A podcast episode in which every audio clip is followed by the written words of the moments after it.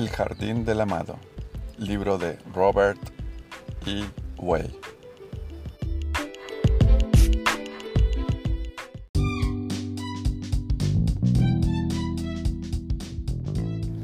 Capítulo 6.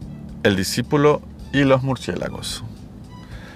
Se acercó un día el discípulo al amante y le dijo, Señor, empiezo a ver cómo cada cosa del jardín contribuye a su mayor gloria.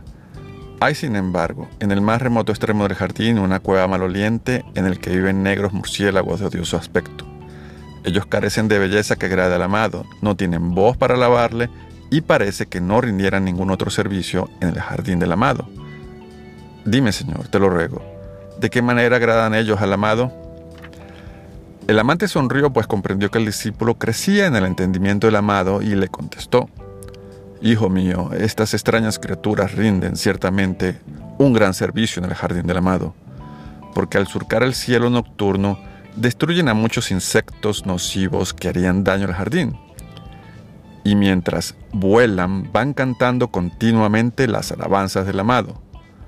Pero tan agudo es el tono en que están ajustadas sus voces que nuestros oídos no pueden percibirlas. Más aún, Haz lo que te digo y verás otro gran servicio que ellas realizan para el jardín del amado. Ve a la cueva, saca cuanto encuentres en el suelo y ponlo luego en una de las amelgas del jardín. Hizo el discípulo lo que se le había ordenado, aunque mucho le disgustó entrar a la cueva, pues su fetidez era la más intensa que había conocido en su regalada vida.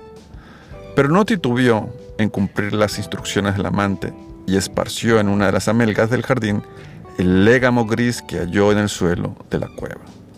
Y aunque no comprendía de qué manera podía esto ser grato al amado, prefirió confiar en la sabiduría del amante. Y de aquella amelga surgieron las más altas y bellas flores de todo el jardín del amado.